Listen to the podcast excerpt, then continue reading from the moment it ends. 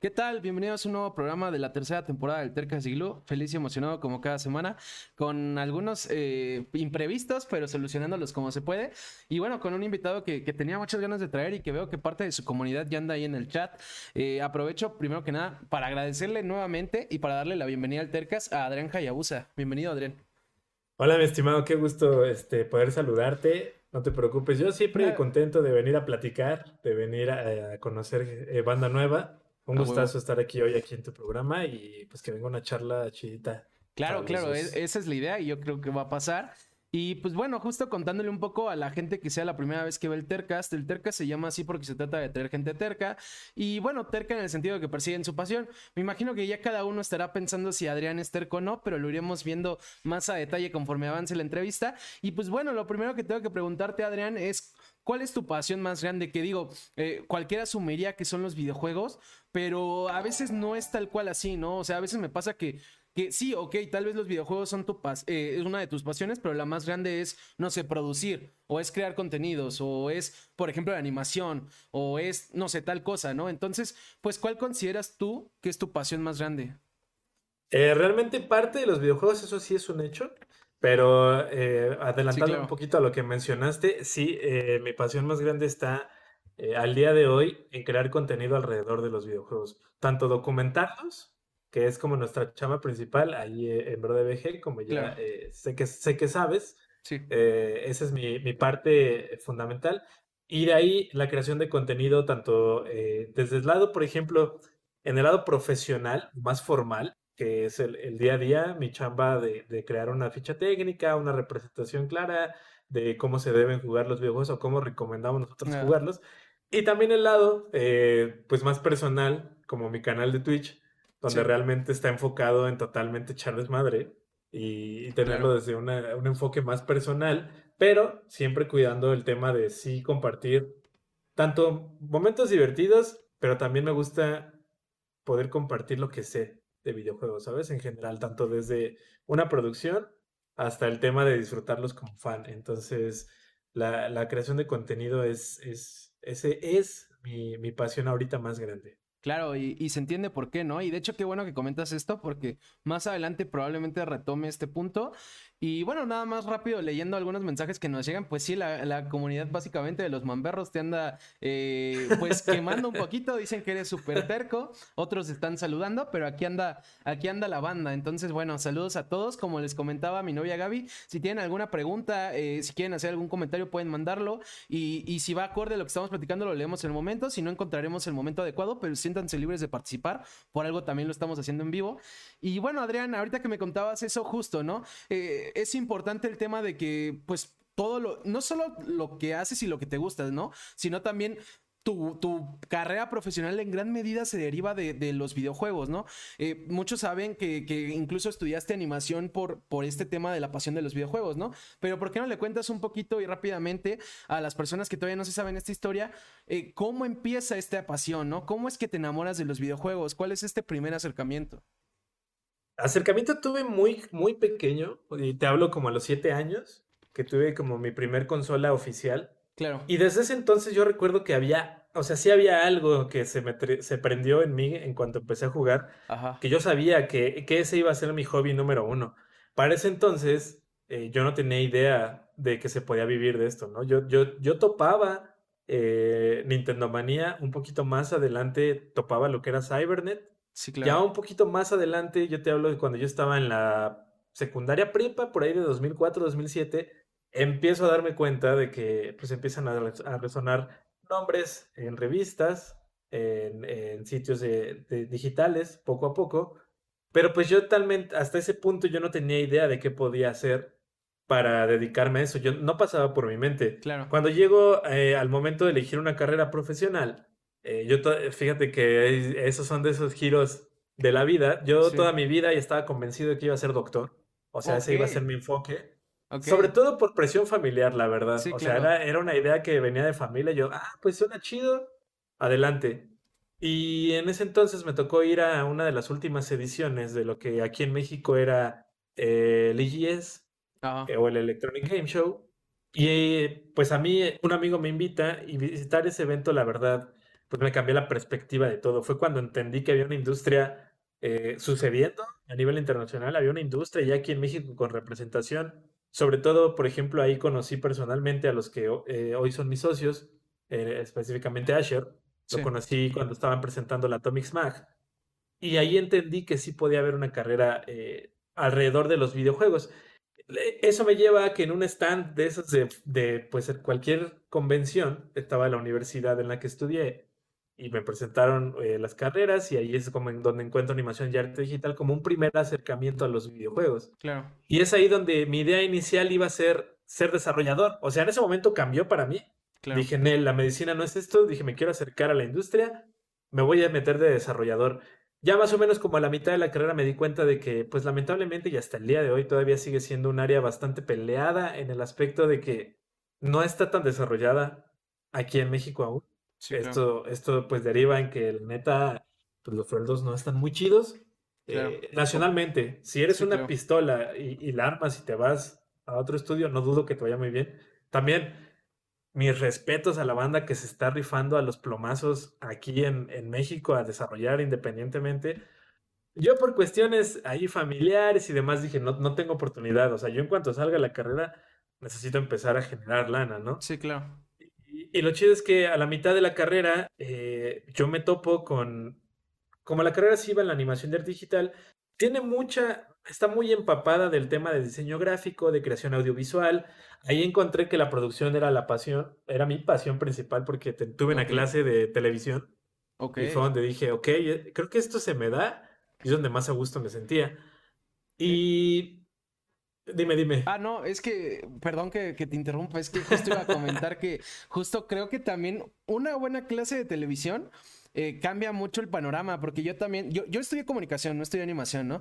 Eh, pero justo también tuve un maestro muy bueno de, de, justo de TV, que de hecho él es el único maestro que tuve que ni siquiera estaba titulado, y estaba muy chingona su clase, ¿no? Entonces creo que una buena clase de TV está cabrona. O sea, sí, sí. Sin duda, mucho. sin duda. Sí, claro. Sí, porque ahí fue donde entendí que, que mi, mi mame estaba justamente en eso, en, la producción.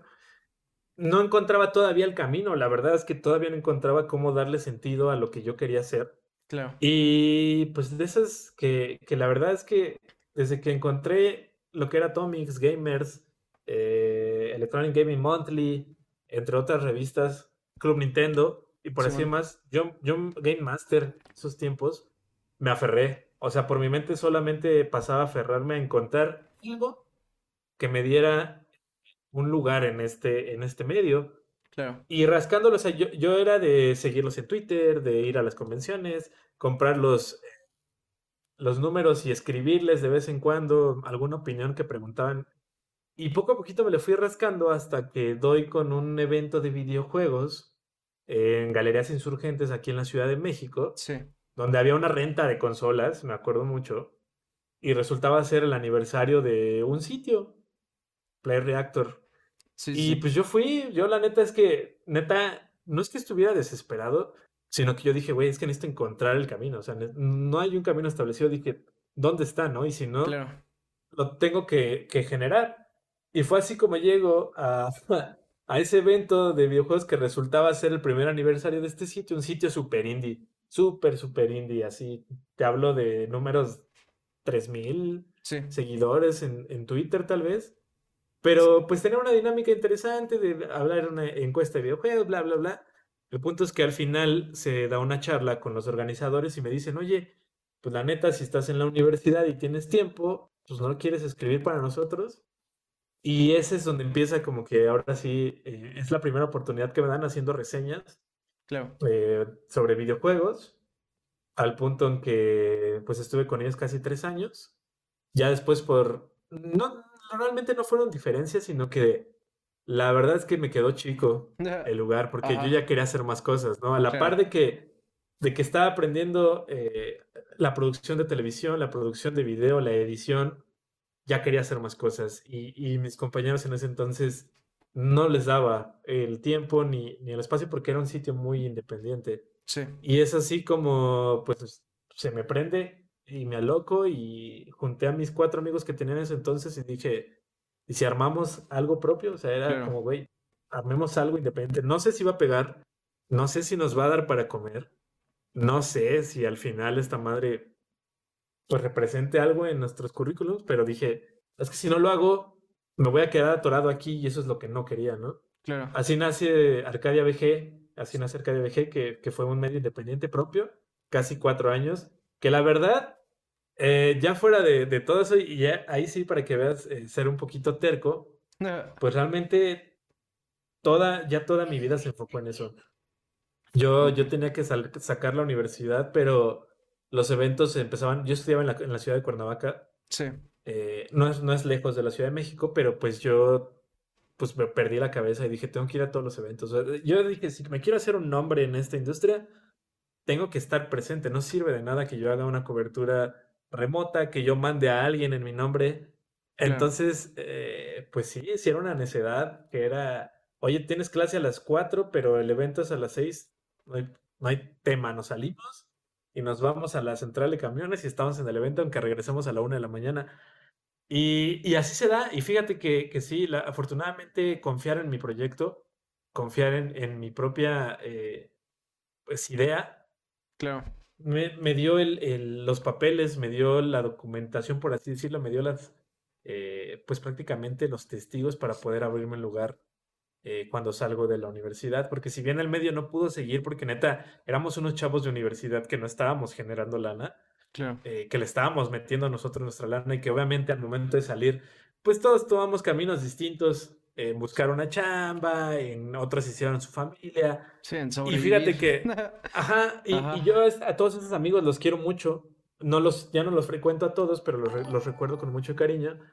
Pero pues la verdad es que el único necio que no se rindió en todo esto fui yo. O sea, yo cuando entré a trabajar en otra oficina, aún en la oficina, en mis horas de comida, yo lo que hacía era editar y subir videos para, para Arcadia BG y también para MGN en español, que fueron unos españoles que me contactaron, gracias a que ya habían ubicado mi trabajo para editar video.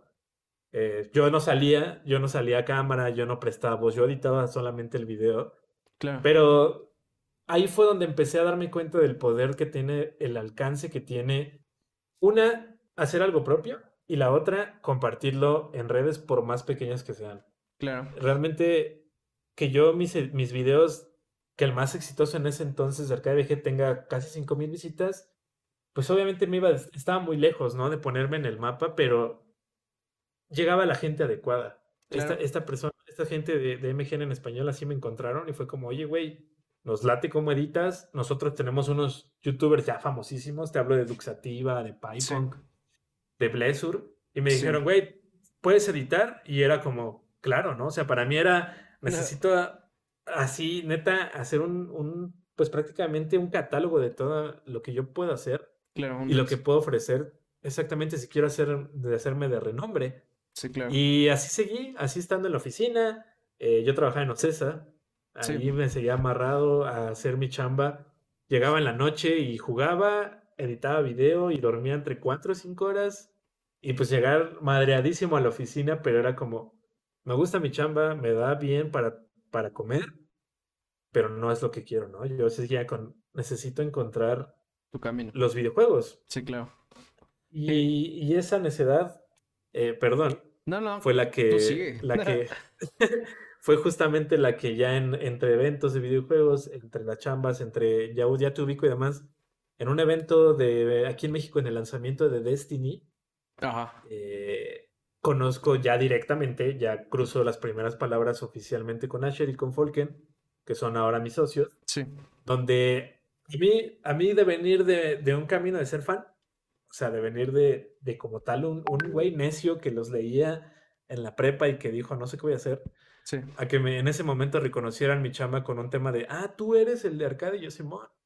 Que si bien, te digo, no tenía los números, pero ya había marcado algo por su producción, por el estilo o demás, pues para mí me levantó un chingo el ánimo, a mí me, me dio para arriba y pues poco a poco la comunicación mejoró al punto en que, que, pues llegó finalmente la, pues prácticamente la propuesta deseada, ¿no? Que fue un, oye, necesitamos que renuncies porque necesitamos que estés acá. Claro. Y pues ya los, los últimos cinco años pues ya son historia. Sí, claro. Que justo ya, ya iremos desmenuzando todo esto que comentas, Pero bueno, nada más leyendo rápido lo que dicen, eh, decían que, órale, el de los tacos sabe de videojuegos, pues, pues no solo de videojuegos, ¿no? De, de, producción, de edición, justo salieron varios temas. Eh, y bueno, lo otro tengo que hacer una aclaración porque si no, luego lo pago caro. Justo decía mi novia que no solo es mi novia, es mi prometida. Entonces ahí está la aclaración porque si no duermo en el sillón. Y, y bueno, Adrián, eh, justo hay varios temas que quiero tocar. Pero creo que uno de los más importantes y, que es algo que, cuando se presenta la oportunidad lo platico en el Tercas, es este tema de, justo, ¿no? Eh, cómo la pasión puede ir cambiando, ¿no? Porque si bien aquí la, idea es ser terco y persigue tu pasión, justo también algo que, ha salido a menudo y que creo yo, es el hecho de, de a veces tu pasión va a ir mutando, ¿no? O sea, tal vez porque el hecho de que la persigas no necesariamente significa que, vas a lograr exactamente eso que te proponías, ¿no? Por ejemplo, tú en un inicio tal vez querías eh, desarrollar videojuegos, pero descubres otras cosas y tu pasión cambia. Creo que eso es importante y, y ese también un tema que, creo que todos deben considerar, ¿no? El hecho de de que si de repente se te cierra una puerta, eh, no necesariamente es algo malo, porque tal vez tienes que buscar la forma de disfrutar tu pasión de otra manera, ¿no? Ejemplo, el clásico meme, eh, bueno, sí, el clásico meme, ¿no? El clásico chiste de, de, los mexicanos que entrenaban fútbol, ¿no? Que se chingaron la rodilla y ya no, y ya no llegaron a profesionales. Y a veces sí pasa, digo, algunos sí dirán la verdad, otros tal vez exageran un poco, pero justo, ¿no? Tal vez te chingaste la rodilla, pues vuélvete, no sé, güey, eh, periodista, vuélvete, eh, no sé, comentarista, digo, que es más fácil decirlo que hacerlo, pero creo que va un poco por ahí.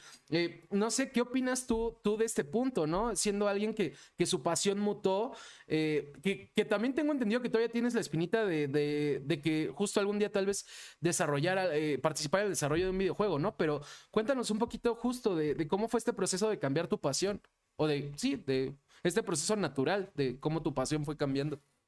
Sí, algo, que, me tranquiliza mucho después de, este tiempo, de estos años, es que afortunadamente se dio de manera natural, en el aspecto de que eh, yo creo que la parte importante es tener claro qué te apasiona. Y como te lo dije, en el aspecto general son los videojuegos. Sí, claro. Hay banda que le apasiona jugar, hay banda que le apasiona hablar de ellos, hay banda que le apasiona hacerlo, hacerlos, hay banda que le apasiona terminarlos, no sé, ¿no? Hay, hay, muchas vertientes. criticarlos también. Exactamente. Y hay banda que pues tal vez reúna un poco de todo esto, ¿no? Sí, claro. Eh, yo definitivamente eh, agradezco el tema de que tanto en, el ambiente en el que crecí no estaban tan satanizados. o sea, si bien en casa sí era como, oye, tú vas a ser doctor, Simón. Sí, mamá, sí, papá. Mientras me dejes jugar, yo sigo con ese tema. Obviamente, cuando llegó el punto de decirles, oigan, es que ya encontré la carrera que quiero, hubo una serie de, pues, de discusiones al respecto, porque pues fue tirar toda la imagen que ellos tenían presentes, ¿no? Pero justo en este tema del, cambio de pasión o este, esta, pues sí puede fluctuar de esta manera. Lo, que yo sí puedo recomendar es que neta sonará cliché y no y tampoco no, no quiero pintar como que sea color de rosa porque no es así. Sí, claro. Pero neta sí aférrense a la idea principal que tengan. En este aspecto te lo digo. Eh, yo, yo quería hablar de videojuegos y documentar videojuegos. Ese era mi mame. Ok definitivamente cuando acabé la universidad eso no me iba a dar de comer, ni pagar las deudas que yo traía con la escuela, ¿sabes? Sin embargo, en, en el... Yo sé que la situación puede ser distinta para mucha gente, no me quiero meter como en ese tema, lo tengo claro. Claro. Pero me he encontrado mucha gente que es como, ah, pues yo quería hacer esto, pero pues la neta, pues, lo dejé porque tenía que trabajar, porque tuve un hijo y no sé qué. Ah, pues cámara, muy respetable, ¿no? Si esa es tu decisión. Yo no estoy diciendo que sea fácil, sino que el tema era como, sí antepuse esa pasión que buscaba antes de abandonarla. O sea, abandonarla para mí no era una opción. Claro. O sea, para mí era, tendré dos trabajos, tendré tres, eh, trabajaré sábado y domingo si es necesario, eh, dormiré cuatro o cinco horas. Ojo, no es lo recomendable, yo no. sé. No, no, Pero definitivamente no. Yo tenía esa espinita, yo tenía la, la, convicción de que eso iba a funcionar. O sea, era para mí es que no lo puedo dropear, o sea, yo no, no, no había una opción, no había un camino de dejar las cosas. Claro. Y eso es lo que yo realmente le recomendaría a la gente, porque es muy fácil dejarlas, también eso es un hecho, también es muy fácil dejar que nos gane la situación actual, sí, la que vida. nos gane la necesidad, la vida exactamente. Sí, claro. Pero, pero la verdad es que sí hay una cierta recompensa para la banda que, que no lo hace, ¿no? O sea, realmente como ya les dije, yo sí tengo, como tú lo mencionaste, tengo la espinita de hacer videojuegos, definitivamente. Sí me gustaría en algún punto hacer algo. Afortunadamente estar en este medio desde hace ya tantos años me dejó claro que quiero hacer videojuegos, pero ya no quiero ser el desarrollador, ¿sabes? No quiero ser un developer. Quiero trabajar más como un project manager, como diferir un, pipeline, bajar ideas, ya alrededor de, todo lo que hice. Y eso solamente lo descubrí nuevamente con estas pruebas y error, con esta necedad, con esta necesidad de estar desde el lado del developer hasta estar hoy en el lado del consumidor, del crítico, del lado de la prensa. Y que yo sé que si no lo hubiera buscado, si yo me hubiera quedado con la idea de la, de la universidad de solamente quiero hacer juegos, no hubiera estado mal. Tal vez ese, ese otro Adrián de otro multiverso se lo hubiera pasado chido. Sí, claro. no sé, codificando o programando. Sí. Pero la verdad es que estoy mucho mejor y más contento con la decisión que tomé al día de hoy, en el que ya puedo vivir de, de hablar de videojuegos, de documentarlos, y que afortunadamente ya puedo tener un balance entre jugar por pasión y jugar por trabajo. Por trabajo, sí, claro. que justo eh, dices dos cosas importantes, ¿no? Eh, uno, que, también veía que justo en, una entrevista que, te hicieron que, estaba viendo, justo comentabas que, que no eres muy creyente o no te gusta mucho esta palabra, pero el tema del instinto, que creo que ya ha salido varias veces también contigo, yo, también lo promuevo mucho en el. Eh, este tema de justo, yo sí creo que hay que seguir el instinto, al menos porque en mi experiencia me ha funcionado. Y bueno, eh, la segunda parte, eh, que también aprovecho para saludar en lo que me acuerdo, porque se me fue la segunda parte, aprovecho para saludar a, Killer Mau, que Killer Mau también fue un invitado del Tercast, dice que invitado tan guapo, justo le digo que el guapo cast parte 2, e, él, sabrá cuál fue la parte 1. Y bueno, lo que me acuerdo de la otra parte, Adrián, porque me norteé por estar leyendo eh, los mensajes, pues algo que también justo quería platicar contigo es, lo decías, ¿no? Todo, todo este sacrificio, todo este esfuerzo extra que hiciste, el hecho de tal vez dormir menos, tal vez tener dos trabajos, tal vez trabajar los fines. Y algo que yo quería preguntarte sobre, sobre esta, pues esta filosofía o esta, esta decisión que, creo que es muy respetable e incluso muchas veces necesaria para justo perseguir tu pasión, pues digo, también lo decías, no, no es lo más recomendable, eh, creo yo que lleva un costo y justo te quería preguntar, ¿en qué momento te, te pesó eh, o sea, no te pesó de que te arrepintieras, ¿no? Sino en qué momento te cobró factura este sacrificio que hacías. Y sí, estoy asumiendo que pasó, porque hablo también desde la experiencia, ¿no? O sea, si llega un punto que traes este agotamiento mental cabrón, o incluso puede haber eh, en casos muy extremos problemas de salud u otras cosas, problemas personales. Digo, no, no, obviamente si hay algo muy personal, no me interesa que lo cuentes porque es tuyo, pero eh, en algún momento te cobró factura todo este esfuerzo que hiciste. Ah, más allá de que te dio recompensa. Ah, perdón. No, definitivamente sí, ¿no? Justo como mencionas, es obvio el, tema físico. Justo como dije, me gusta, me gusta contarlo porque la verdad también es lo que es lo que hice, ¿no? Fueron las decisiones que tomé y fue lo que me trajo aquí. Pero justo mi intención es, es dejar claro que no, no soy ejemplo de nada, sino que simplemente les cuento el, punto que me llevó aquí, las circunstancias que me trajeron hasta aquí y la, y la necedad.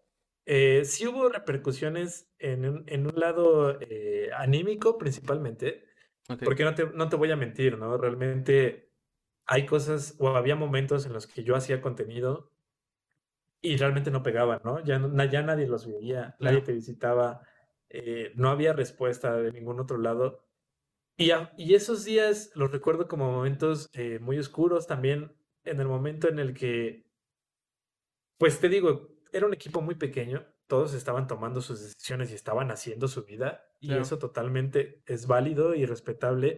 Yo no lo entendía por joven, creo, porque cuando todo el equipo de Arcade VG se empezó a separar, pues para mí era un golpe denso en el tema, o sea, a esto me refiero con que afectó incluso hasta relaciones personales, relaciones humanas, de cierta manera, porque yo era el único necio en decir, güey, tenemos que vernos para grabar, tenemos que hacer esto, y pues poco a poco la gente se fue bajando del barco y, estaba, pues claro, no, no estaba ganando lana en ese entonces.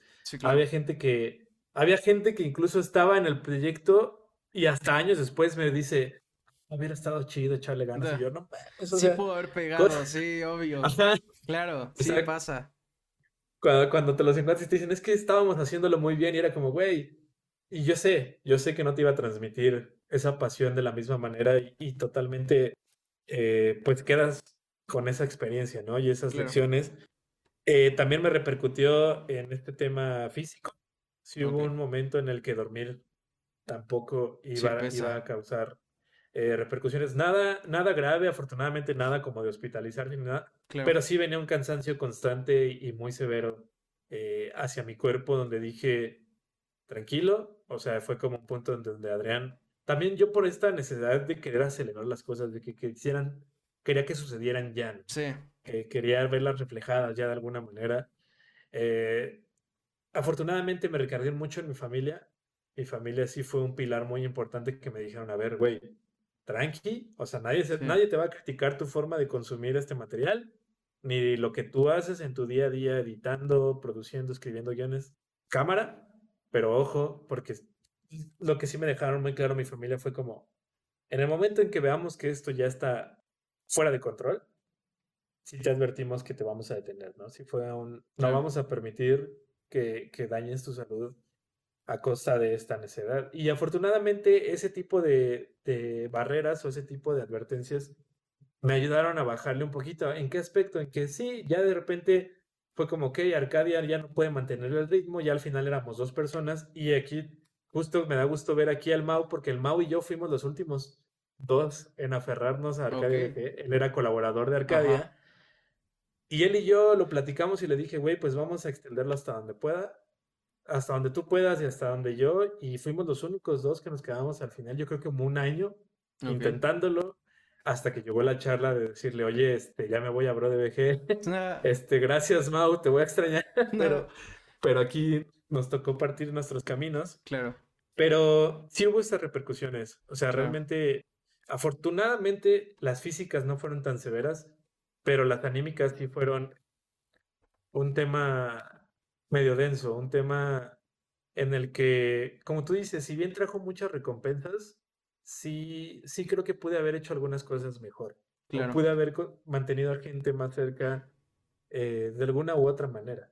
Pero al final, también dicen por ahí, ¿no? El hubiera no existe y tampoco te puedo decir que me arrepiento. Sí, claro. Pero sí te, sí te queda la lección. Nada, eh, además hiciste tu, incluso los que se rindieron antes, ¿no? Al final, pues cada quien hizo su mayor esfuerzo y, y son lecciones que, que, luego te van marcando. Yo me identifico mucho porque, pues también, eh, digo, tiene mucho que no lo cuento, ¿no? Pero también tuve otros proyectos con otros amigos, eh, tuve otro proyecto, digo, no sé, tuve otro programa de, radio por internet, tuve también otro proyecto de contenidos geek y por una u otra razón murieron o entraron en pausa, ¿no? Y es algo que vas aprendiendo y también justo me identifico mucho con, por ejemplo, con esta sensación de, del querer más, ¿no? Que de repente le estás echando tantas ganas que, que, quieres más porque te lo mereces y porque sabes que lo estás haciendo bien, ¿no? Pero también a veces nos falta entender que, que, que justo también hay que tener paciencia, que justo dice de Killer Mao, no memes cubriendo tres solo. Justo iba a decir, pues también el Killer de lo que decías de que Killer Mao y tú quedaron al final, pues como no, el, el Mao también es bien terco, ya eso me queda claro, ya, ya platiqué con él acá. De hecho, me estaba acordando, creo que que no estoy seguro, Adrián, pero creo que el momento en el que dije, ah, voy a invitar a, Adriana al Tercas fue en esa plática con Killer Mao. No lo dije, pero lo pensé porque él, según recuerdo, habló, habló de bro, hablaste de Bro de G, ¿no, Killer? ¿No? Eh, según yo, algo así fue. Y de ahí se me metió la idea. Entonces, pues qué cagado que, que ande por acá. Y bueno, algo que te quería preguntar, Adrián, ahorita que hablabas eh, y que yo también contaba cómo me identifico con este sentimiento del querer más. Eh, no les pasa, eh, más allá de que sé que les va bien, no les pasa en Bro de G, porque luego no importa eh, qué tan bien te vaya, eh, cuando nos empieza a ir bien, quieres que te vaya mejor o algo que también luego platicaba en otros tercas es el hecho de que muchas veces como no te das el tiempo de voltear a ver lo que has logrado, no te das cuenta justo de que ha habido este avance, te empiezas a desesperar y quieres más. ¿Les ha pasado alguna vez, consideras que les ha pasado alguna vez en Bro de, G, Bro de BG? Eh, realmente no diría yo que un tema eh, tan severo, o sea, porque realmente lo que sí nos sucede, y esto tal vez hablo más a nivel personal, aunque sí es una, a veces ha sido una, una charla general que se da. Olvidamos muchas veces que, ¿cómo decirlo?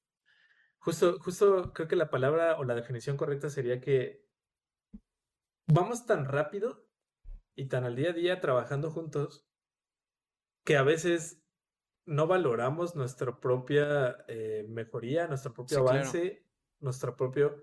porque eso sí te lo puedo asegurar y espero que la gente lo note en los contenidos. Cada contenido tiene que ser mejor que el otro.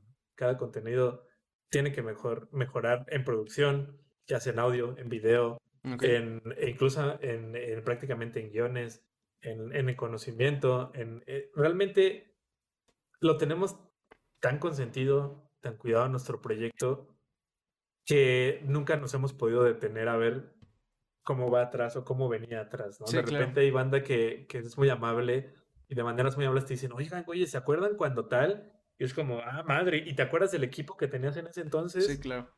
Desde cómo resolvías en las mesas, los micrófonos, las luces, en las consolas en este momento. Sí, claro. Llegas al punto en que estás ahorita, pero va tan acelerado y tan al día a día que, que realmente de repente se nos olvida por completo dónde empezó todo.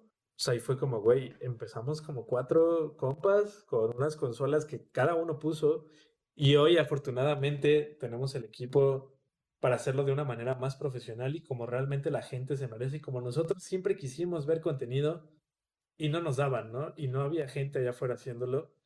Y, y a veces, te digo, no es que pese, sino que a mí me gustaría encontrar la manera de sí valorar un poquito más sí, claro. y ver esos avances que yo uno da por hecho. Más bien, creo que eso es lo que quiero dar a entender, que alguno, uno ya mejorar y, de una manera que no quiero que suene pretenciosa, sino que como es lo que estamos buscando todo el tiempo. Sea natural. Ya se da natural y ya no, o sea, eso sí me pasa, que ya no, ya no hay un momento en el que nos felicitamos, ¿no? O, me doy un abrazo y decir, güey, lo hiciste bien, sino que es como, no mames, salió chido, tiene que estar todavía más arriba para lo que venga. Claro. Y, y a veces te digo, es, sí suele ser acelerado, pero pues también es lo que nos ha puesto y nos ha abierto muchas puertas. Claro, es como... Entonces también... Como ese papá o ese jefe, ¿no? Ese jefe laboral que, que no importa qué hagas, quiere algo nuevo. O sea, por fin logras lo que te pidió y te regaña y te pide algo nuevo. O, ese, o esos papás, ¿no? Que llegas con el 9 y te piden un 10, llegas con el 10 y pues es tu obligación, ¿no? Creo que va... Es, es un poco como, como esa sensación. Y también... es que Adelante, adelante. por ejemplo, ese ejemplo va muy bien en el aspecto de que el público que tenemos es, es increíble. La, banda que nos sigue, neta, son cabroncísimos. Es un amor de banda. Es, es, banda apasionada y es una banda que nos consume de una manera enferma. Claro. Tal como nosotros consumimos los videojuegos, ¿no? Ajá. Pero también ellos mismos, de una manera muy amable, son los críticos que, que suelen ser este papá, ¿no? ¿En qué aspecto? que cada, cuando hacemos estas producciones, como Boost Power Legends, que son una serie documental y, que conlleva una producción de ese calibre, una vez que es publicada, nos da mucha risa en el aspecto de que la banda ya da por hecho de que va a estar verga. Ajá. Entonces, ya están acostumbrados a un, a un nivel de producción. Ajá. Y, y que, es que no ha pasado tan severamente, pero que si hay algo que les haga ruido, que, que mueva el nivel de producción, te lo dicen al instante, ¿no? Es como, oigan, es que aquí el audio tal y dices, wow, no, o sea, ya no hay perdón, ya no hay vuelta atrás. O sea, no puedes ir para atrás. Lo que tiene que seguir es adelante, es doble cámara, nuevos micrófonos y ya. También es un reto chido tener a, gente tan crítica, eh, tan atenta y, y, que como han crecido con nosotros todos estos años en el contenido, también ya se lo saben. O sea, también tienen muy claro el toque de Bro de BG. Claro. Y eso nos ha ayudado mucho a decir, no puedes bajarle, o sea, no hay manera de frenar el caballo que se lo dejes. Y, y, y, sí sucede, como tú dices, es este, este papá que casi casi te dice, estudiar es tu obligación y los sacar 10 es tu única chamba. Sí. ¿Cómo vas a mejorar eso? claro. Claro, y también justo lo que iba a comentar, no, no sé si les pase porque justo está este tema de que también lo han trabajado tanto que se puede dar justo de, manera natural, pero algo que también pasa porque, eh, eh, por ejemplo, digo, obviamente ahorita me estoy proyectando mucho, pero lo estaba pensando eh, comparando con mi trabajo, ¿no? digo, yo trabajo en, en, marketing digital y, por ejemplo, algo que, que sí me pasa, al menos a mí, es que también intento que cada contenido que propongo sea mejor que el pasado, pero luego me pasa que me siento como estancado, ¿no? O sea, también sin sonar mamón ni pretencioso, o tal vez sí sonándolo, pero juro que no lo soy. Eh, eh, de repente es como de, siento que, que alcancé como, alcancé como ese nivel que, que ya no puedo alcanzar uno superior, ¿no? Y me siento como estancado. Eh, digo, evidentemente llega un punto en el que te das cuenta que sí podías aprender más y mejoras, pero a veces me pasa que tengo, justo por, este, por esta decisión de mejoría, a veces me siento estancado, ¿no? Como que ya no encuentro la forma de qué mejorar. ¿También les pasa? O digo, entiendo que no puedes hablar por los demás, entiendo que vas a hablar desde tu punto de vista, pero consideras que, te ha pasado, no solo a nivel bro de, bro de behavior, ¿no? Porque también pues está el tema del stream, está todo lo que haces, ¿no? Eh, ¿Te ha pasado este justo este sentimiento de, repente sentirte estancado y no saber cómo mejorar. Sí, y, fíjate que es algo muy frustrante en el aspecto de que llega un punto en el que dices, no sé si ya alcancé mi límite, ¿no? ¿Sabes? Es como ya no sé si hasta aquí llegó eh, mi creatividad o, mi potencial. Y algo de lo que me gusta mucho, y, obviamente aquí va, a diferir de acuerdo a los equipos, a los trabajos donde estés. Claro. Eh, en, el, en el lado, eh, a mí me quedó claro con el paso del tiempo, si bien todas estas, esta necedad de pertenecer a la lista de los videojuegos eh, nace de, de, mí, con mi iniciativa y con mis sacrificios acompañados de gente, afortunadamente verlo desde esa perspectiva me dejó muy claro que no iba a funcionar solo. ¿Sabes? Que de, sí o sí necesitaba estar con alguien. O sea, eso era un hecho. Yo no podía, yo no podía sacar todo adelante solo. Y cuando llego a Bro BG, el trabajo en equipo es lo que prácticamente nos ha ayudado a salir adelante porque afortunadamente, y espero que no suceda, no hemos estado en un colectivo en el que todo el equipo se siente estancado. Sí hay momentos, definitivamente, en los que, por ejemplo, yo como había momentos en que mis guiones ya no me gustaban, ¿no? Y era un tema en donde era como, güey, ya no sé qué darle a mi guion porque no me está funcionando. Y afortunadamente tener el respaldo de este equipo me dejaba poner eh, eh, todas estas cartas sobre la mesa y encontrar pues prácticamente opciones y no cerrarme a que ya no estaba estancado y demás. Pero esto vino eh, de tenerlos a ellos con otras perspectivas, con otros gustos, con otros métodos de trabajo. Claro. Porque eso también, eso nos ha ayudado mucho. Si bien todos somos editores, todos tenemos nuestras pequeñas dosis de guionistas, de conductores, demás, cada quien tiene un método de trabajo distinto y, nos apasionan cosas distintas. Entonces también esa, esa retro es la que nos ha dado mucha perspectiva, porque de repente hay cosas que tal vez, no sé, un género de videojuegos que solo me gusta a mí o solo me excita a mí, pues allá va a chocar, ¿no? Y a veces es como un punto en donde, es que, güey, estoy tan bloqueado en esto porque no le encuentro defectos porque me gusta tanto, que necesitas que alguien que te, que te encuentres alguien que te diga, güey, tranquilo, esto no es tan, no es tan perfecto como lo estás pintando. No, es tan chingón. Y esa, Exactamente, ese intercambio de ideas es lo que nos ha ayudado mucho. Mismo que escalé de alguna manera el stream. Si bien en el stream, gran parte del contenido lo hago yo solo y yo estoy en esta necesidad de eh, llegar a las mil noches haciendo stream ininterrumpidas. Que ahorita voy en 750 más o menos. Por ya, ahí. ya falta mucho menos, ya falta un añito más o menos. Ya falta menos. Ajá, sí, sí, sí. Si bien la decisión vino de mi parte, eh, afortunadamente el abrirme a la comunidad fiel, a la comunidad cercana que llegó y, poder platicar con ellos directamente, se hizo un equipo no oficial que está presente siempre y que afortunadamente me han ayudado porque justamente esta, esta comunidad que empezaron como eh, viewers, después se acercaron un poquito más ahí en nuestro Discord y finalmente hoy somos muy amigos muy cercanos, se volvieron este respaldo en el que sí ha habido días, definitivamente, y ese es donde está el, tema difícil. Como este contenido sí es mío y es eh, lo hago de manera individual, sí es más común que me encuentre con algún tope y defectos, exactamente. Y afortunadamente también acercarme a ellos y decirle, es que, güey, hoy no sé qué hacer, o sea, hoy no sé qué jugar. Y están chidas las dos perspectivas, porque hay banda que te dice, güey, si tú te detienes hoy, no va a pasar nada. O sea, si tú no, no haces stream hoy, no importa si se rompe la marca del stream, güey, esa es una medalla tuya. Va a estar bien.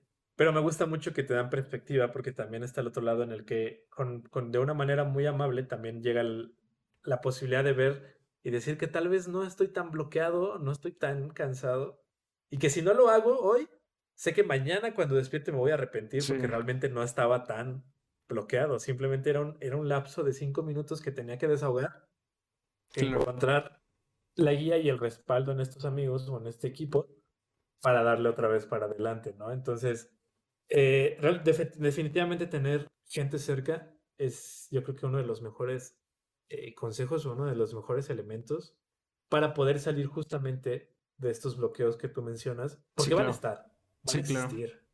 Está cabrón, esto está tan competido y hay tanta banda haciendo lo mismo, que claro que te vas a encontrar con un, una pared. o sea, es un hecho. Dice. Y, creo ah, que.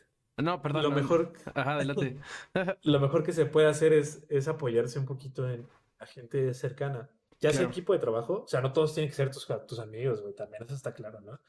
Es de hacer un equipo de trabajo, porque a veces yo creo que te ha pasado que te aferras a una idea, te aferras a una visión en la que tiene que ser así, sí, y aunque tú sepas que tal vez no es la mejor opción, pues a veces, como tú mencionas, por mero orgullo estás aferrado a que ese contenido tiene que salir de esa manera, ¿no? Sí, claro. Y afortunadamente tener esa retro o ese, ese intercambio de ideas te puede dar eh, mucha visión como creador eh, de lo que sea, ¿eh? Claro. Porque realmente desde el diseño, desde el marketing hasta la producción, eh, poder rebotar ideas probablemente sea uno de los mejores ejercicios que puedan hacer en su día a día y como equipo de trabajo también para mantener, no diría yo que un ambiente sano, sino un ambiente que fluya mejor.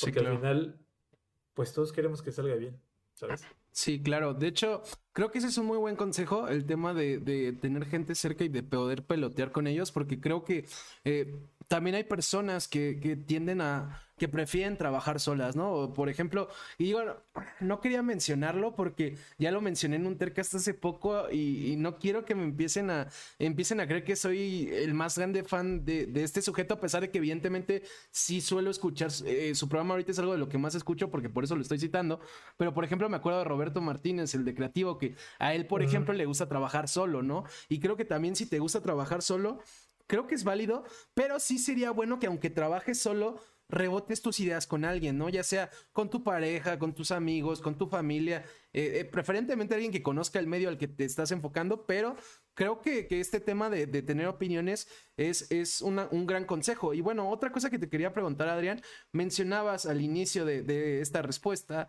el tema de que todos también en, en BroDBG tienen distintos métodos de trabajo, ¿no? Y en otra entrevista que veía, también justo mencionabas que algo de lo que te gusta hablar es como, pues, entre comillas, de los pequeños detalles, ¿no? De, detalles que no parecen tan importantes como cómo es tu día a día, cómo es un sábado, cómo descansas, etcétera. Eh, justo lo que quisiera saber es cómo es tu método de trabajo y cómo lo aplicas en tu día a día, ¿no? Porque digo, a todos nos queda claro que en algún momento vas a streamear. Pero, ¿cómo es un día, un día a día de Adrián Hayabusa? ¿Cómo distribuyes el trabajo? Eh, no sé, eh, ¿cuándo haces pausas? Si es que te cansas, no sé, cuéntame un poquito. Está, está, está cabrón, porque vuelvo a lo mismo, advertencia. No, no es un ejemplo de seguir, dice. No es, un, no es, un, ejemplo de nada, justamente es, responder el, el método. Eh, fíjate que eso sí es también otro tema importante y yo creo que mucha gente que ha pasado por este eh, increíble canal y este, este tipo de conversaciones te lo han dicho. Y, y sé que has entrevistado a mucha gente que prácticamente emprendió sus proyectos. Sí es una jugada muy distinta a cualquier otra, otro trabajo formal que se imagine, ¿no? Partiendo de ahí. Eh, si bien BroDBG está establecido desde hace seis años, está eh, fuerte, es un medio independiente, ¿no? Es un medio que la creación de contenido y su público dictan eh, el alcance que va a tener el proyecto. Claro. Entonces, partiendo de ahí, somos cinco en este equipo, somos cinco de base, tenemos colaboradores que queremos mucho y, que siempre vamos a, prácticamente agradecer su apoyo. Pero somos cinco los que están haciendo el contenido día a día. Las publicaciones diarias, la tienda, eh, las redes sociales, más todo lo que conlleva ser como una agencia digital, que es hablar con clientes, que es bajar eh, ideas, pelotear ideas, reportes y demás. Todo esto que ya te imaginas, ¿no? Claro. Eh, con esto, por ejemplo, a mí me gusta mucho Realmente me gusta mucho mi trabajo, me gusta mucho lo que hago. Eh, si ya me gustaban un chingo los videojuegos, llegar a grabar con tus amigos sobre los videojuegos que tanto te han gustado, pues es un trabajo que pocas personas pueden experimentar, ¿no? Claro. Eh, con todo y lo, lo, increíble que es, también, vuelvo a lo mismo, así es la vida, ¿no? Y es un trabajo. Hay días en las que como todo es un trabajo. Y por más que te guste un chingo Nintendo, hay días que no quieres ver ni un maldito juego porque estás a tope de lo que estás haciendo. Es como una maldición. Sí, claro. Pues justo es este tema de, y lo estaba pensando, ¿no? De, porque te lo iba a preguntar, eh, bueno, estaba pensando si preguntártelo. Este tema de, de por qué he tenido invitados con las dos opiniones. He tenido invitados que dicen que no te dediques a lo que te apasiona e invitados que dicen que no hay nada mejor, ¿no? Que, que creo que la segunda es la idea general, el, el hecho de, pues, ¿qué, más, qué cosa más chingona que dedicarte a lo que te gusta, ¿no? Que en tu caso es este tema de los videojuegos. Pero justo eh, eh, está ese peligro de que como es algo que haces todo el tiempo, es pues justo lo que comentas, ¿no? Puede ser que un día no quieras hablar de Nintendo y no tengas de otra. Exactamente, y, aquí, eso por ejemplo a nivel personal me costó años entenderlo porque claramente sí llega un punto en el que es un trabajo, es un punto en el que quieres fugarte de esto, ¿no? Y, y es, eso es una realidad. Hicimos de nuestro hobby un negocio y un trabajo, y está bien y, lo disfrutamos y nos apasiona de una forma muy cabrona, pero claramente hay días en los que necesitas encontrar otro camino. Para mí ese otro camino fue el stream, que si bien parte de los videojuegos, sí, eso es un hecho, hay días en los que prácticamente solo existir con la comunidad. Claro. Y para mí se volvió como una terapia el poder llegar a stream. Por algo sigo tan necio en estar ahí. Claro. En hacer estas, estas transmisiones del día a día, pero Regresando un poquito a contestar la pregunta del método de trabajo, eh, nos llevó tiempo encontrarlo porque como lo mismo, nosotros aprendimos muchas cosas a la marcha. Eh, hay mucha gente que hasta el día de hoy asume que es nada más prender una cámara y, hacer reír, dicen algunos. claro. y técnicamente sí, pero se les olvida el trasfondo que lleva. Hay, hay, gente que se le da y no mames, mis respetos, ¿no? Si, si hay banda que es graciosísima y elocuente en con solo prender una cámara, mis respetos. Pero sí llevo el método eh, más pesado. En este caso a lo que voy es, eh, mi día a día empieza eh, relativamente temprano. Ok. Pero lo primero que es, es que si, si, te pierdes en la industria, la gente te olvida. Ok. Entonces, al día a día es informarte prácticamente la primera hora del día, hora y media me la paso leyendo noticias. Ok. Leyendo noticias de todo. ¿En dónde las Desde los juegos eh, prácticamente tengo mis sitios preferidos, sitios europeos. O sea, te hablo también de este, 24-7, okay. Eh, DualShockers, Nintendo News, eh, cosas más locales, definitivamente. A veces leer a los compañeros o a los colegas de Level Up, de vez en cuando a la banda de Atomics, para simplemente estar enterado de estas perspectivas. Sí, claro. Porque, pero prácticamente es una hora, una hora y media entre que también contestas mails, en los que te llegan toda la información directamente de los publishers eh, para enterarte de qué está pasando en el día a día. Eh, seguido a esto, en este caso, eh, Tierra, mi colega Tierra, mi socio y yo, somos los que hacemos los guiones de las noticias día a día. Sí. Entonces también por ahí de mediodía escribimos el guion entre los dos para la persona que le toca hacer las noticias en ese momento. A veces, no te voy a mentir, uno se clava tanto en este tema, y eso es a lo que voy, que, he estado aprendiendo a mejorar, que es el tema de que a veces me saltaba eh, los desayunos, ¿no? O, a veces estás tan clavado en, hacer eso. Hoy, afortunadamente, gracias a, mi novia, nuevos lineamientos, dices, ok, no, ya bájale dos rayitas, puedes distribuir mejor tu tiempo y eso es lo chido. Sí, claro. Seguido de esto viene el día a día que, dependiendo, porque eso es, una realidad, es muy variado. Sí, claro. Eh, hay días en los que se graba podcast, que estamos en vivo. Hay días que requieren ir a la oficina, grabar contenido para el Patreon. Hay días que hay contenido para Boost Power Legends. Hay días que grabamos, hacemos guiones. Sí, realmente no está tan establecido los horarios. Cada semana puede surgir algo, porque también dependemos de lanzamientos. Claro. Puede ser que el viernes salga Switch Sports, pero el embargo se rompe cuatro días antes. Entonces estás haciendo el contenido para salir en embargo y luego hacer toda la cobertura. Entonces, si, el calendario es muy variado, yo creo que dedicarle, te diría, desde las 11 del día hasta las 6, 7 de la tarde eh, suele suceder. O sea, suele ser como el horario más establecido. Posteriormente, yo sí, eh, este es un tema de obsesión mía. Eh, como yo llevo las redes sociales y llevo los comentarios del canal, es algo que he trabajado y tratado de, soltar. Ajá. Pero yo soy esta persona que constantemente está revisando comentarios, está revisando redes. y constantemente te, te hablo de que serán 15 veces por hora. Eh, sí, I know that feeling, sí, sí, sí.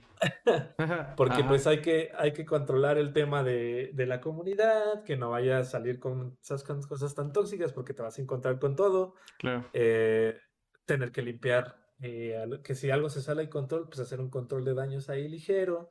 Entonces hay veces que poco a poco lo estoy trabajando, pero pues a veces las 9, 10 de la noche estoy revisando.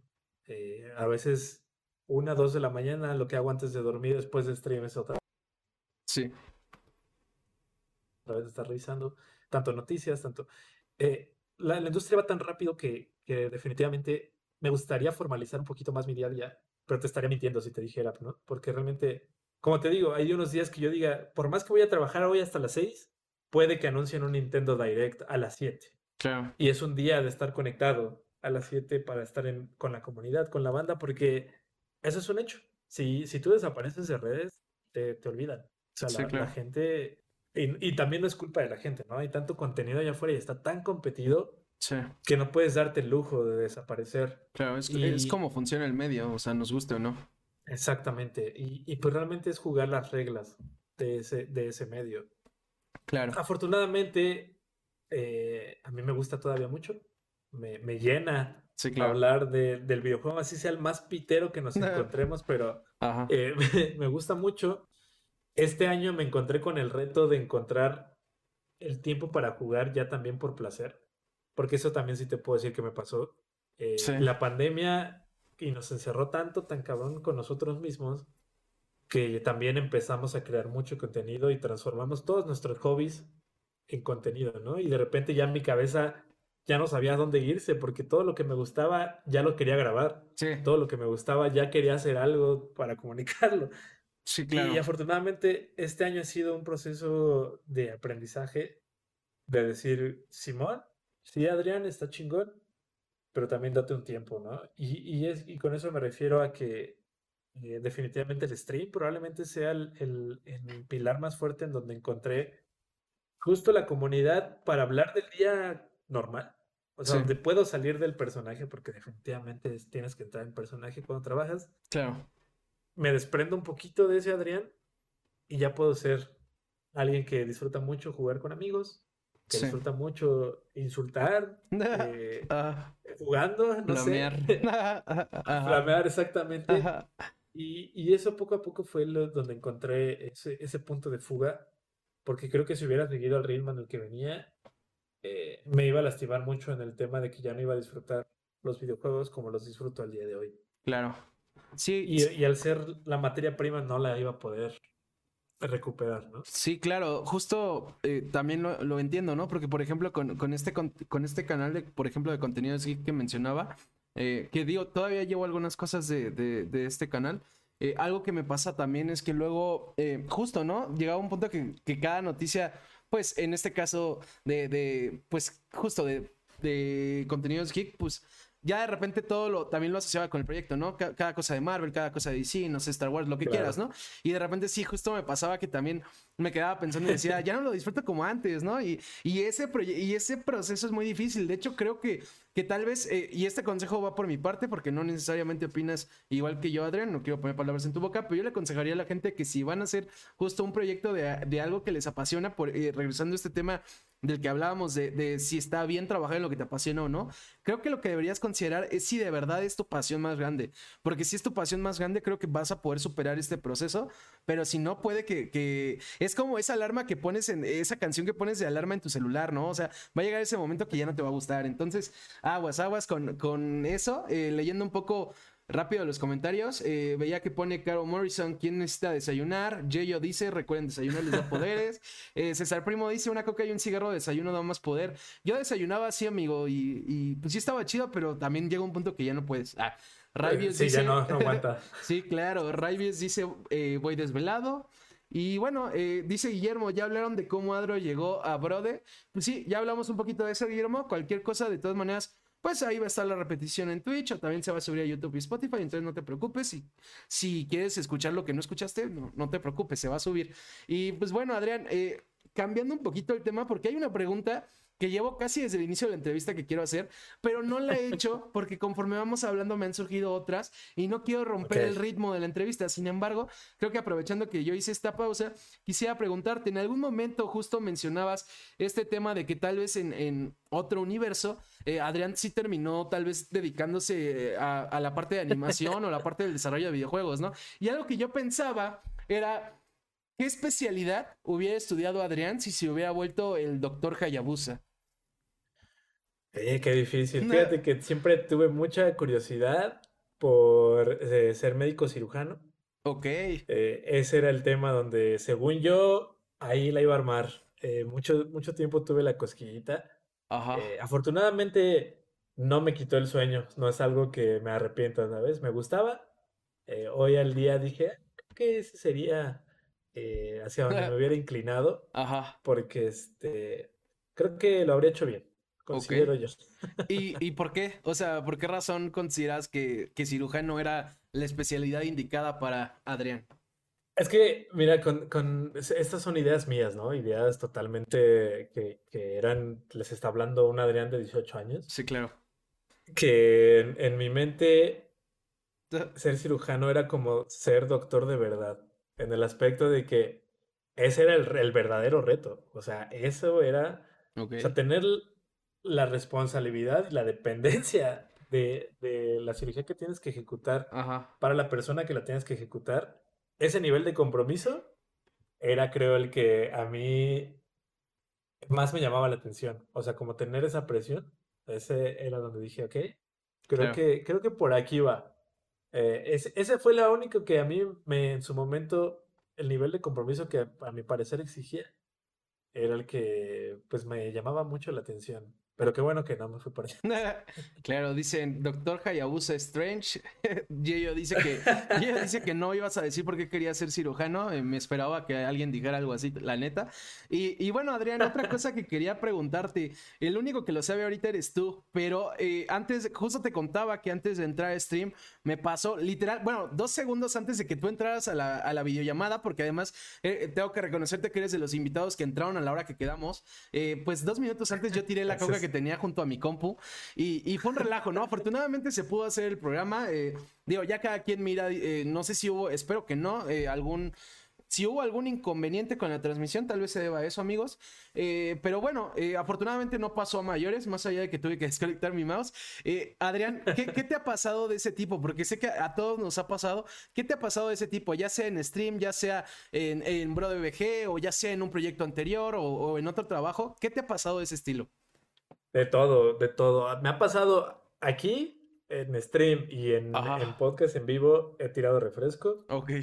He tirado agua.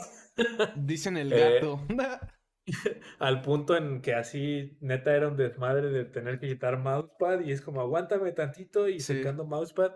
En stream no hay tanta bronca porque genuinamente ya hasta es parte, ¿no? De, de, las risas. Sí, claro. Afortunadamente, eso es lo chingón. No, pasa de un clip divertido y, Ajá. ya. y ya. Pero a nivel eh, trabajo sí ha sido de repente unos estrés.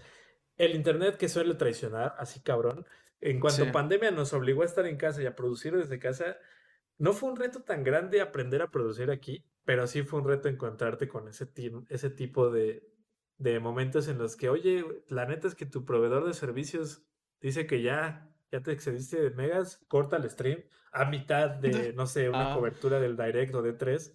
y empezar el estrés entre tener que saltear de cambiar la producción desde la oficina principal a cambiar aquí a mi depa, todo remoto, sin que la gente lo notara, pues ha sido de los temas más complicados, ¿no? De ahí nos ha pasado eh, a nivel eh, ya en oficina, de manera este, presencial, que de repente estás grabando un video de ya llevas hora y media, documentada, ilustrada, con charlas y te das cuenta que no conectaste la cámara y te, eh, sí, es horrible, es horrible eso, sí. Repetir programas enteros, eh, que ya el clásico que borraste el archivo completo de, oye, te toca editar tal este gameplay. Ah, sí, chingón, en mi casa. Llegas a casa, te das cuenta de que te trajiste el disco que no era. Ajá. Muchos, muchos temas que por más que uno dijera que ya los tiene controlados, no es cierto. No hay manera. Sí, claro. Eh, siempre va a pasar algo porque te digo, tenemos ya este tanto equipo y con estos métodos distintos de trabajo que a veces, aunque yo le pida algo a uno de mis compañeros, eh, tal vez la forma en la que organizó los archivos a mí me terminen, pues prácticamente tropezando toda mi producción. Todo, se han caído cámaras, nos hemos tropezado con cables. Ah. O sea, un, clásico de que quieres levantar el pie y te terminas trayendo los micrófonos así completos de un chingadazo y, y, vas para arriba otra vez a montar. Entonces, estar tanto tiempo en vivo y tanto tiempo creando contenido si ha sido, pues, aprender a chingadazos. en cobertura se nos han caído cámaras, se han mojado cámaras. Eh, se han quedado cámaras en México, en maletas, cuando estamos en Japón. Ok. O sea, creo que se han perdido tripiés. Los tripiés son uno de nuestros enemigos principales porque siempre encuentran la manera de que el duende de los tripiés se los lleve a mitad de cobertura. Son los calcetines de, la producción. Así, entonces de repente lánzate a un Best Buy, a un Target, que tenemos entrevista con banda de Nintendo y es como que, ay cabrón, nos ha pasado de todo y, y pues realmente uno aprende a medio controlarlas pero ojalá pudiéramos estar exentos, pero creo que no hay manera de, estar exento de ese tipo de situaciones. Sí, claro, definitivamente. Y bueno, Adrián, eh, las últimas dos preguntas que hago toda tercas eh, son la primera que, digo, creo que sé que vas a responder, por lo usual cuando llego a esta pregunta ya sé que van a responder, pero eh, Adrián, ¿te consideras una persona terca? Sí. Ok. ¿Qué tan bueno eso, eso sí. o qué tan malo es para, ha sido para ti el ser una persona terca? La verdad diría, voy a decir, bueno. Ok. Sí, la, verdad es que no me arrepiento de nada, no me arrepiento de ninguno de los eh, de las decisiones que me trajeron hasta este momento. Ok. Desde cambiar de chambas, desde seguir a ciertas personas, desde endeudarme con algunas cosas. Ajá. Eh, o sea, endeudarme con tal de tener equipo, con tal de tener eh, cosas para producción valieron la pena. Sí, claro. al día de hoy, y hasta en las relaciones eh, sociales o, relaciones personales ha valido la pena. Sí, sí me considero un terco. No sé si eso exista, fíjate que me acabas de poner a dudar al respecto, pero voy a decir que un terco bueno, un terco positivo. Ok, justo relaciono con eso, algo que digo después de hacer esta pregunta, eh, al menos en el Tercas lo, que decimos es sean tercos, no sean necios, es mi forma de separar el lado positivo del negativo, creo yo, eh, sean tercos de que perseveren, sean tercos justo de que persigan su pasión como, como es tu caso, Adrián, eh, no sean necios como comentabas también de, de esas veces que ya sabes que estás mal, pero no, ahí va don pendejo de decir que, que tiene razón, ¿no? Porque también pasa, seamos sinceros, pasa, todos lo hemos hecho, hay que, hay que intentar contrarrestar eso. Y bueno, eh, Adrián, ahorita antes de, terminar, también me acordaba de algo que quería platicar contigo. Creo que sí es importante, eh, pues justo preguntarte. Eh, comentabas, ¿no? Por ejemplo, que cuando acabas la carrera, pues, y, lo has comentado también en otros lados, estaba este tema de que no podías tomarte como por así decirlo, este lujo de, de, no generar tal vez ingresos, este, o sea, al final tenías ciertas motivaciones de, por qué tenías que, justo buscar, no buscar cualquier trabajo, ¿no? Y bueno, también está este tema de que además necesitabas trabajo, ¿no? Que, creo que nos ha pasado a muchos en, distintas carreras, cuando, sobre todo cuando nos graduamos. Eh, lo que yo quería preguntarte es, también escuchaba justo el momento en el que renuncias a tu trabajo y entras a Bro eh, que, te echaste, y yo también me he echado riesgos, no, no sé si ese grado, pero te arriesgaste cabrón. O sea, porque al final no tenías nada seguro, porque justo lo has comentado, ¿no? Incluso había gente que te decía, eh, quiero creer que bien intencionada, de no, ¿cómo vas a renunciar a algo que ya tienes bien, que ya está sentado, que te está generando algo que, que es una apuesta, ¿no? A final de cuentas. Eh, ¿Por qué en ese momento sí tomas esa decisión, ¿no? ¿Por qué tomas ese riesgo cuando tal vez en otras hubo otros riesgos que, seguro tus razones tienes, no tomaste, ¿no? ¿Por qué ese riesgo, más allá de que sé que, es tu pasión, más allá de que sé que también era con personas que, admirabas, que respetabas y, en las que confiabas, ¿Por qué te animaste? Porque pues uno puede confiar en, quien sea, pero no necesariamente, aunque aunque no sea de manera ojete, tal vez no te están viendo la cara, pero tal vez les falló, ¿no? Y al final pues tu, apuesta o confianza pues termina costando, termina teniendo un costo. Ese, esa decisión eh, siempre la voy a guardar con mucho cariño porque fue unas, fueron semanas muy tensas. Sí, claro. Eh, justamente porque una, yo estaba trabajando con ellos desde el día uno, desde que inicia Brother dije, yo llevaba redes sociales, pero yo era totalmente el desconocido, yo estaba tras bambalinas, yo era por mera pasión, ¿no? Por lo que te digo, por estar de terco en hacer algo de videojuegos, aunque yo estaba en MGN, en Arcadia, no sé, esa era como, cuando me dijeron, es que necesitamos a alguien de redes, dije, güey, yo no me importa, a ver cómo lo hago, ¿no? Claro. Y estaba ahí en el mapa. Cuando llega la decisión, viene tras un viaje a E3, eh, yo gasté mis vacaciones de mi trabajo formal en ir a esta cobertura, porque dije, tengo que tomar la oportunidad. La cobertura, pues un éxito, estuvo muy verga, eh, un gran, grandes recuerdos de la ciudad de Los Ángeles y del evento. Y yo no sabía para ese momento que de alguna manera había sido una prueba por parte de mis socios para ver cómo me desenvolvía eh, a la hora de, un trabajo real de entrevistas, porque en esa ocasión eh, platicamos con gente de PlayStation, con gente de Nintendo y con gente de, de Microsoft. Y pues realmente era, pues era como, cáele a ver si es cierto que esto te gusta, ¿no? Y estuvo chido porque cuando vuelvo, eh, me, pues llega el momento en el que me dicen, oye, pues la neta es que necesitamos que renuncies. Esto es lo que hay. Y fue muy claro, ¿no? mis socios fueron muy claros. Esto es lo que hay hoy. Pero si tú renuncias y estás con nosotros, sé que vamos a hacer que esto pegue y que esto nos dé para estar bien a todos, ¿no? Sí. Pero esto es lo que hay hoy. O sea, me dijeron, esto es una apuesta, es un salto de Sí, claro. Lo que te estoy diciendo de que pegue, te estamos hablando a cinco o seis meses. Tú decides. Pero, pues no te miento, yo estaba buscando esa ventana desde hace años. Yo estaba buscando esa, esa ventana hace años. Fue una semana muy tensa, una semana de platicarlo con la familia, de hacer cuentas, de tener que bajar. Eh, como tú mencionaste, yo no podía, yo, yo salí desde la universidad y tuve que trabajar porque tenía una deuda con un crédito con la escuela. Sí. No había manera de tener más la presión en casa que quiero mucho a mi papá, un saludo si estás viendo esto, pero pues sí era una presión. Sí, claro. que era como, güey, ya saliste a trabajar, no había manera de descansar. Hoy lo agradezco.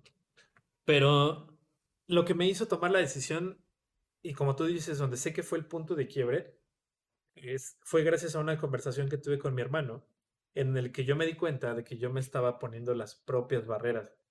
Yo ya había hecho todo esto, yo ya había estado en todos estos proyectos, yo ya sabía que podía sacarlos adelante, pero al momento de ese punto de quiebre, por alguna razón, yo me estaba poniendo el pie para encontrar justificaciones de por qué no tenía que tomar ese salto, ¿no? Y afortunadamente esa conversación con mi hermano, que a esto me refiero que tengan gente cerca, puede ser cualquier tipo de persona, puede venir de cualquier lado. Mi hermano fue el que me, me dejó muy claro que era como, güey, es que si te están buscando, es porque saben que contigo va a funcionar, ¿sabes? Claro. No están buscando a nadie más, no se lo están ofreciendo a nadie más allá afuera, es como, güey, creo que ya encontraron el elemento que falta para que funcione. Y ahí fue donde entendí que yo no me estaba valorando o no estaba valorando lo que ya había hecho tanto y que estaba buscando esa oportunidad. Y que ya cuando había llegado yo solito me estaba poniendo trabas. Claro. Y eso fue lo que, que me dio la... Recuerdo mucho que era un martes en la madrugada y dije, sí, o sea, dije, si, si esto va a pegar, va a ser conmigo. Si esto va a ser un proyecto exitoso, va a ser conmigo en las líneas de ese proyecto. Al otro día llegué a las 10 de la mañana, presenté mi renuncia. Eh, me pidieron una semana para irme y una semana después entregué mis cosas. Recuerdo que salí a las 11 de la mañana de su oficina y a las 11 y media yo ya estaba en BroDBG y llegué y les dije, vengo a grabar news desde mi día uno, ¿no? Sí, sí. Y, y pues ahí fue donde afortunadamente entendí que, que si alguien iba a hacer que funcionara junto con ellos era yo. Claro. Y ese creo que es un consejo importante que muchas veces dejamos pasar por alto, que muchas veces nos demeritamos solitos, la verdad. Y, y, a veces cuesta mucho trabajo darse cuenta de ello. sí, claro. Eh, seguro te ha pasado a ti, seguramente le ha pasado a muchos. Eh, y ¿sabes por qué lo noto? Porque me gusta mucho cómo hablaste de tu prometida. A veces puede venir incluso de alguien así, puede ser de una relación sentimental, sí. puede ser de una relación familiar o incluso de tus mismos compañeros o amigos. Pero Sí, no se vale subestimarse. Y eso es un reto. Claro. A veces muy cabrón para muchos de nosotros. Claro.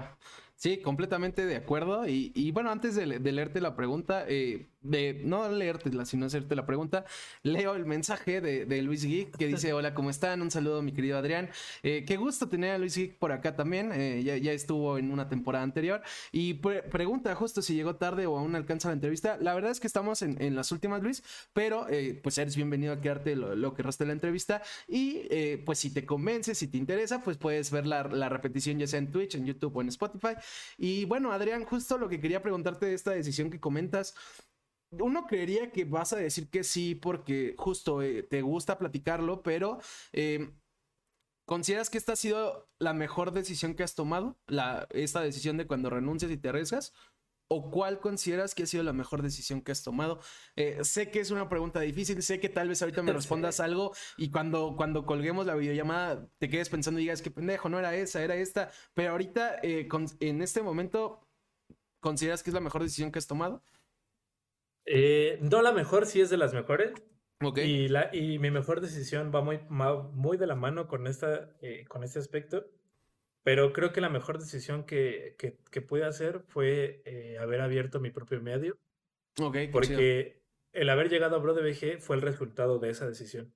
Claro. ¿Sabes? Entonces, la verdad es que me quedo con la decisión de haber eh, seguido mi, mi necesidad, mi inquietud. En cuanto yo decidí abrir Arcadia BG fue porque yo dije, yo puedo hacer más. Yo quiero hacer más. Yo quiero, no sé, no sé de qué manera, y creo que en esto te vas a sentir identificado porque me gusta la, con la pasión con la que tú también hablas de tu proyecto. Era como, no sé qué voy a dejar yo, pero tengo que dejar algo para la posteridad. No sé si es para mí, no sé si es para la gente, pero yo tenía esa inquietud. Y, yo considero que la mejor decisión que tuve fue haber iniciado eh, Arcadia VG porque ahí fue donde el que yo esté hablando hoy contigo fue prácticamente el resultado de una decisión del 2013. Entonces, sí, eh, claro. yo diría que es esa. Sí, claro, y creo que también eh, ese tema es importante, ¿no? Justo algo que, que, me pasa a mí, creo que muchas veces pasa, creo que es que justo esto que comentas de esta necesidad que luego tiene la gente de justo, ¿no? Tal vez emprender, tal vez abrir un medio, tal vez o sea, abrir, abrir una cuenta en redes sociales o, o, cualquier otro tema o hablar de algo en específico, en algún medio en específico, creo que a veces incluso no sabemos por qué lo hacemos, ¿no? O sea, tenemos esta inquietud, pero a veces te quedas pensando y dices, ¿por qué estoy haciendo esto? ¿Porque me gusta? ¿Porque quiero que llegue gente? ¿Porque quiero ser famoso? ¿Porque quiero, no sé, lo que sea, ¿no? Y, y al menos creo que me pasa a mí y creo que también a veces justo esto es importante, ¿no? Si tienes una inquietud, y esta inquietud es clara, eh, resuélvela, ¿no? Haz lo que, lo que quieres hacer y ya después tal vez te paras a pensar por qué lo estás haciendo. Porque a mí me pasa seguido. Oye, no, no, no sé si soy yo o si también te ha pasado, pero a mí me pasa seguido que de repente digo, ¿por qué estoy haciendo esto? Ya ni me acuerdo, ¿no? Y, y creo que también es chido el continuar.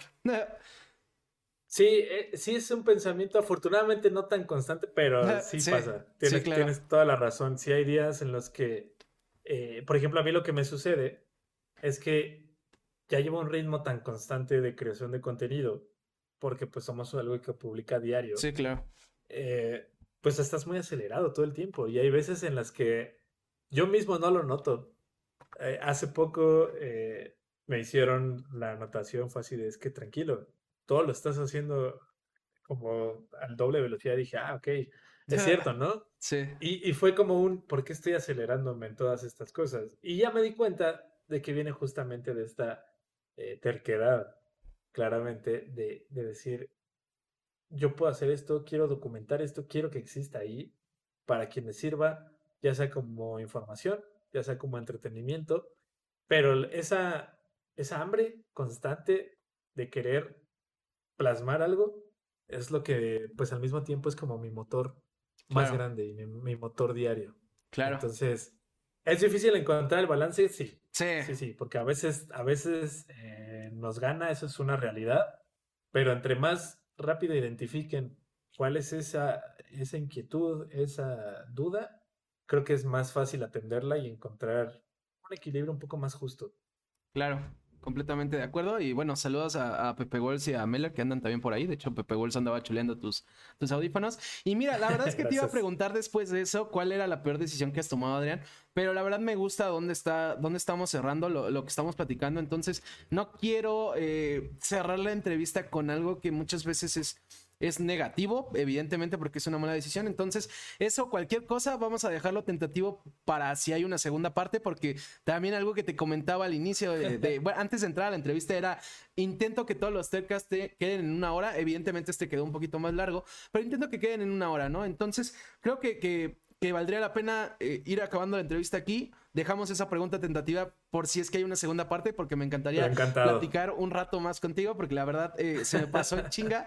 Eh, agradecer, Agradecerte nuevamente por haber estado aquí, agradecer a la gente que, estuvo viendo, a toda, pues primero que nada a toda tu comunidad que, es muy unida y siempre te está apoyando, también a mi comunidad, sea más pequeña o más grande, pues siempre es un gusto tenerlos aquí. Y pues bueno, también me dio mucho gusto ver invitados anteriores en el chat. Eh, si quieren, si por ejemplo, como le pasó a otros, si no vieron la entrevista completa o quieren repetir, o recomendarla.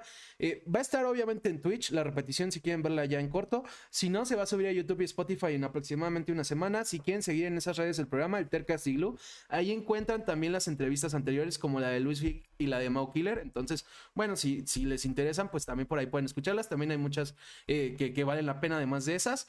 Eh, si están viendo la grabada, pues a mí me pueden ver en Eagle WS si quieren ver las futuras entrevistas en vivo. Eh, igual en las demás redes me encuentran como Eagle WS, ahí anuncio los invitados, ahí anuncio cuando se suben las entrevistas. Adrián, obviamente cualquier cosa que quieras decir o mencionar tus redes o cualquier cosa que quieras hacer, es tu momento. Antes que nada, agradecerte, agradecerte la invitación. La verdad es que un gusto. A mí también se me pasó muy rápido. Sí. Eh, a mí este, siempre me gusta mucho eh, poder hablar con banda nueva. Un gustazo estar aquí hoy contigo, con tu comunidad. Gracias definitivamente a los mamberros por hacerse presentes que, que son, eh, pues como muéganos, siempre andamos ahí invadiendo para todos lados, pero... se notó. Eh, sí, son un gran pilar, un gran respaldo. Le tengo mucho, mucho cariño. Y de ahí adelante, pues prácticamente los invito a todos a que disfruten de mi contenido, mi chamba, mi casa, ProDBG, todos los días en YouTube y en todas las redes sociales nos encuentran como arroba Ahí es donde pues compartimos el gusto y el amor por los videojuegos eh, de la manera más real, acompañada de pues prácticamente pues la mayor calidad posible, con consejos de la manera en la que se deben disfrutar los videojuegos de manera visual y pues puro amor, puro amor a la creación de contenido. Eh, por aquí, gracias por compartir mis redes aquí en el en la así que en el layer prácticamente aquí de lo que está viendo la banda. Me encuentro también con Adrián Hayabusa, yo hago stream. Estoy en una, esta este es una loquera, eso es totalmente una locura, ¿no? Una, una terquedad mía hacer eh, stream. Todo empezó por pandemia. Mi primer reto fue hacer stream un año. Luego dije hacer stream hasta que se acabe la pandemia. Así pasaron dos años y después dije, pues a ver, llegar a mil noches estando en vivo todos los días entonces, ahí es, eh, pues todos están invitados a echar más desmadres. Ese, ese es un lado más relajado mío, como aquí. es como en esta entrevista, es un ladro que está este, echando desmadre, jugando con amigos. Pero yo encantado, espero que se dé una segunda charla. Sí, claro. Este, cuentan conmigo para aquí en adelante y gracias a todos. Gracias nuevamente por la invitación, me la pasé increíblemente bien. Gracias a ti, también me la pasé muy bien. Eh, y sí, por si alguien todavía no sigue Adrián, pues digo, ahí están sus redes abajo. Pásense en su canal de Twitch. Me imagino que en un rato lo, van a estar viendo de nuevo. Y los voy a dejar con el alacrancillo, que justo vi que, que, le das host también cuando, cuando no estás streameando. Y es alguien que he querido traer al Tercas. Entonces, bueno, ahí los que lleguen a su chat, díganle que ya me conteste, que venga. Y pues bueno, nos vemos la próxima semana. La próxima semana el invitado se los anuncio en redes porque... Ah, no, ya me acordé. Es que se me estaba olvidando. Es Ricardo Bautista, lo han pedido mucho, es actor de doblaje. Se va a poner chida y pueden seguirlo en sus redes. Y bueno, nos vemos la próxima semana en el mismo horario, el miércoles. Vaya a todos. Gracias por estar. Adiós.